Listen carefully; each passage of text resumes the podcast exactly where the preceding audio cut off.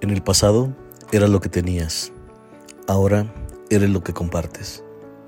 El conocer nuevas personas es una actividad sumamente antigua. Todo el tiempo estamos contactando con gente que rara vez volvemos a ver y otras donde buscamos el crear contactos y saber qué hacen para ver de qué manera podemos aportar valor o para tenerlo presente para una posible vinculación.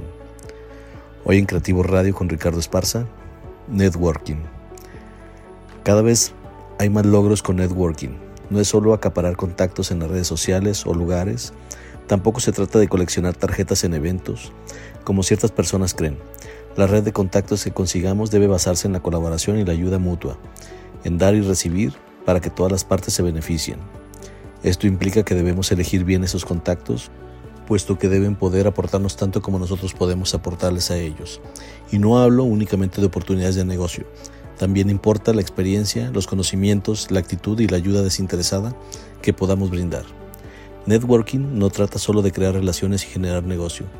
Trata de crear vínculos a través de las relaciones humanas y profesionales y generar empatía para poder crear contactos de confianza en determinados momentos o circunstancias que necesitemos algún apoyo.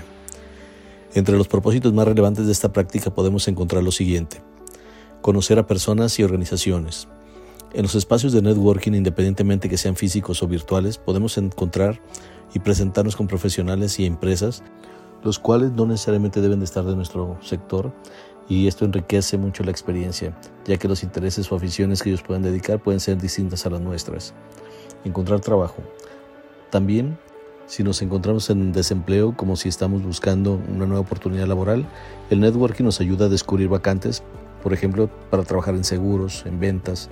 Actualmente, muchos reclutadores utilizan las redes sociales como LinkedIn para publicar sus ofertas o directamente buscar a potenciales candidatos. Es importante que este tipo de redes eh, no las utilices para inmediatamente que seas contactado empezar a vender, sino es para crear relaciones que en un futuro puedas utilizar o puedas crear algún beneficio para, para ellos y obviamente para ti. Dar a conocer productos y servicios.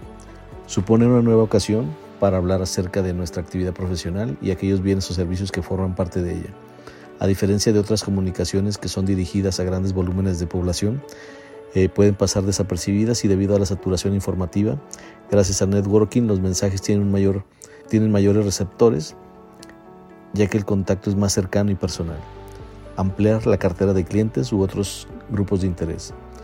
En relación con el anterior punto, lograr una comunicación más estrecha permitirá transmitir mejor nuestro cometido, así como nuestras necesidades, propuestas de valor, etc., consiguiendo que distintos colectivos como prospectos, clientes, proveedores, etc., nos conozcan y se interesen. Entender mejor el mercado.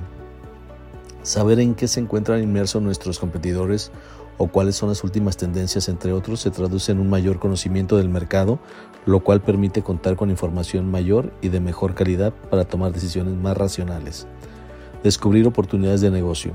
Conocer y dialogar con otras personas de nuestro sector o de otro distinto permite compartir buenas prácticas e identificar claves en la colaboración. Todo ello se traduce en definitiva en sinergias positivas.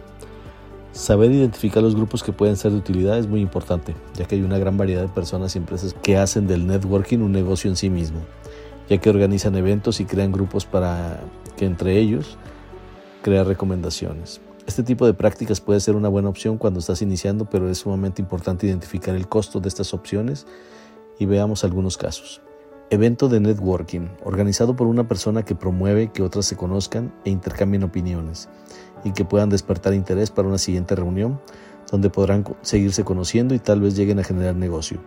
No hay un compromiso de crear una relación ya que se basa en la empatía y la capacidad de socializar de cada persona grupos de networking o redes de contacto. Este tipo de grupos sesionan por lo menos una vez a la semana y tienen protocolos para que los asistentes se conozcan, pagan una cuota anual y tienen la obligación de llevar prospectos para los demás, así mismo como para, para la persona que lleva. Aquí hay que tener cuidado y conocer muy bien al grupo para que sea equitativa la parte de compartir prospectos y no vayas a entrar en un grupo donde te genere trabajo extra y además una inversión poco redituable. Redes sociales, primero, pues hay que identificar cuál es tu mercado, posterior comenzar a hacer contactos para formar una red que genere valor cualitativo y cuantitativo. Bob Burke nos decía, los networkers exitosos que conozco, los que reciben toneladas de referencias y se sienten realmente felices, son aquellos que ponen continuamente las necesidades de la otra persona por delante de la suya. Como siempre agradezco que hayas llegado hasta aquí, déjanos tus opiniones, suscríbete, no te pierdas de nuestros estrenos semanales. Esto fue Creativo Radio con Ricardo Esparza. Hasta la próxima.